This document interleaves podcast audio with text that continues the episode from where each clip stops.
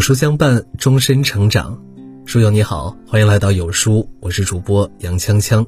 今天为你分享的文章是：六十一岁刘德华豪宅内景罕见曝光，节制欲望，你会活得更高级。前几天，刘德华罕见晒出了一段居家视频，让人很是期待。视频中，六十一岁的天王穿着一身灰色的居家服，拿着拖把，光着脚，弯着腰。卖力的在拖地，尽管作为老艺人，平日遥不可及，但刘德华居家的一面让很多网友觉得亲切万分。不少网友直言，刘德华的帅不只是外表，更是他的精神和灵魂。视频的流出也让网友目睹了这位天王的豪宅，虽然只是卧室，但是面积宽敞，视野明亮。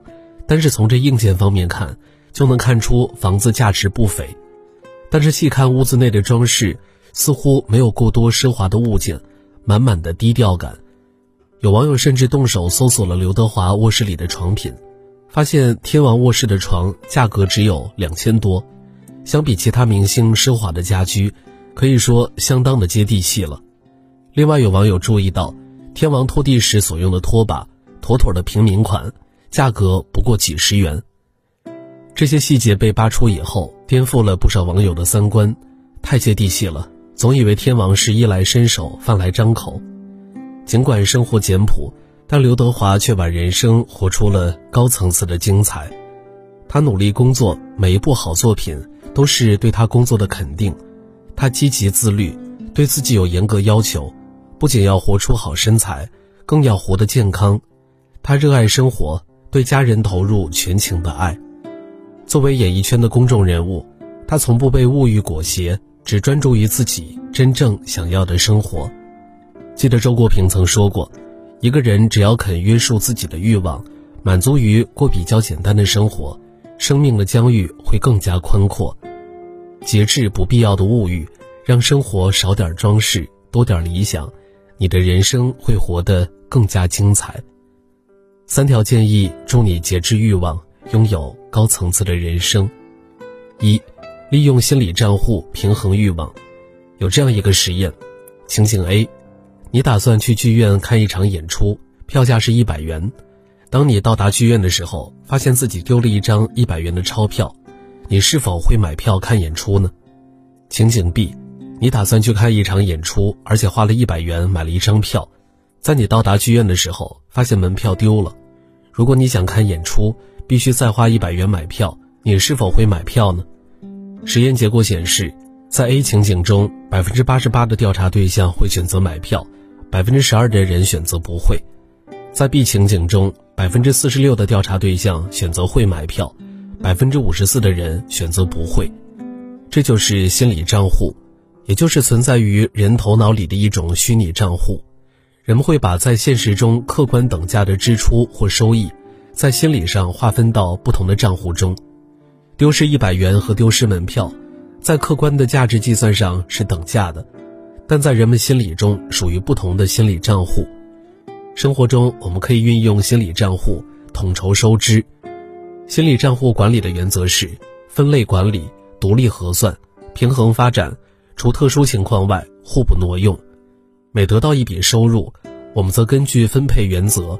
分配到对应的账户中，这样就可以避免我们按习惯或者凭一时的喜好盲目消费。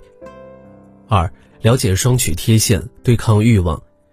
众所周知，黑猩猩最喜欢的食物是香蕉，于是研究员制定了一个规则，他给每只黑猩猩分发了一个干果，如果哪只黑猩猩能够忍住二十分钟，不吃掉手里的干果，他就能够用干果换取一个香蕉。这群黑猩猩大部分缺乏忍耐能力，贪婪地吃掉了到手的干果，仅有几个黑猩猩一直努力克制自己。后来，这些具有强大克制力的黑猩猩获得了超值的回报，拿到了香蕉。这就是双曲贴现，又被称为非理性折现，形容人们的贴现决策类似于双曲线，意思就是多数人宁愿要金额较小的眼前酬劳。也不要金额较大的日后报酬。多数黑猩猩为了眼前的干果，放弃了好吃的香蕉；只有少数黑猩猩理性决策，最终得到了香蕉。试想一下，现实生活中，你是愿意立即看一场电影，获得足够的感官刺激，还是练字三个月换来一手漂亮的书法呢？你是选择立即看一部电视剧消遣多余的时光，还是愿意读一本有难度的书获得思维的碰撞呢？放纵欲望，及时行乐，这是多数人的倾向，因此双曲贴现的现象发生也很普遍。可是，唯有时刻关注并对抗自身的双曲贴现倾向，才能拥有更好的人生。三，警惕棘轮效应，避免被欲望绑架。商朝时，纣王登位之初，天下人都认为，在这位精明的国君的治理下，商朝的江山一定会坚如磐石。有一天，纣王命人用象牙做了一双筷子，十分高兴地使用这双象牙筷子就餐。他的叔父箕子见了，劝他收藏起来，而纣王却满不在乎。满朝文武大臣也不以为然，认为这本是一件很平常的小事儿。箕子为此忧心忡忡，有的大臣莫名其妙地问他原因。箕子回答说：“纣王用象牙做筷子，必定再不会用土制的瓦罐盛汤装饭，肯定要改用犀牛角做成的杯子和美玉制成的饭碗。”有了象牙筷、犀牛角杯和美玉碗，难道还会用它来吃粗茶淡饭和豆子煮的汤吗？大王的餐桌从此顿顿都要摆上美酒佳肴了，吃的是美酒佳肴，穿的自然要绫罗绸缎，住的就要求富丽堂皇，还要大兴土木筑起楼台亭阁，以便取乐。对这样的后果，我觉得不寒而栗。仅仅五年的时间，妻子的预言果然应验了。商纣王骄奢，便断送了商汤绵延五百年的江山，这就是棘轮效应，也就是人的消费习惯形成之后有不可逆性，即易于向上调整，而难于向下调整，尤其是短期内很难向下调整。简单来说，就是由俭入奢易，由奢入俭难。这种消费习惯就好比棘轮卡在轮齿中一样。只能朝一个方向转动，回转则很难。棘轮效应源于欲望，倘若无法适度限制自己的欲望，你就会被其所绑架。陈道明说过：“我觉得节制是人生最大的享受，物质的释放、精神的释放都很容易，但是难的是节制。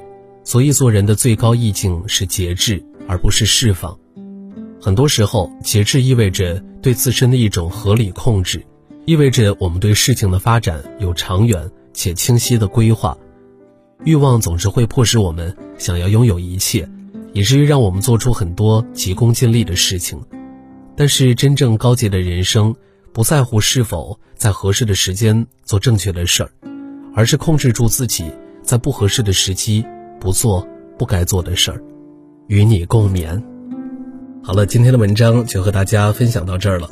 如果你喜欢今天的文章，或者有自己的看法和见解，欢迎在文末留言区与有书君留言互动。想要每天及时收听有书的暖心好文章，欢迎您在文末点亮再看。觉得有书的文章还不错，也欢迎分享到朋友圈。欢迎将有书公众号推荐给朋友们，这是对有书君最大的支持。明天同一时间，我们不见不散。